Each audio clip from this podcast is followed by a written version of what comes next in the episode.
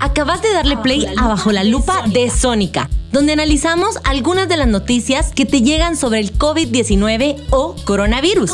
Comencemos.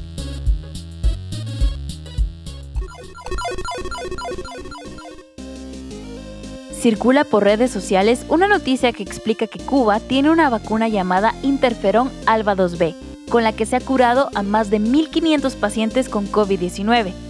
Sin embargo, las fuentes oficiales de Cuba han explicado que esta vacuna es uno de los productos seleccionados que se encuentran en fase de prueba en la lucha contra el virus, mas no es la cura. Además, la Organización Mundial de la Salud ha especificado que todavía no hay cura para este nuevo coronavirus.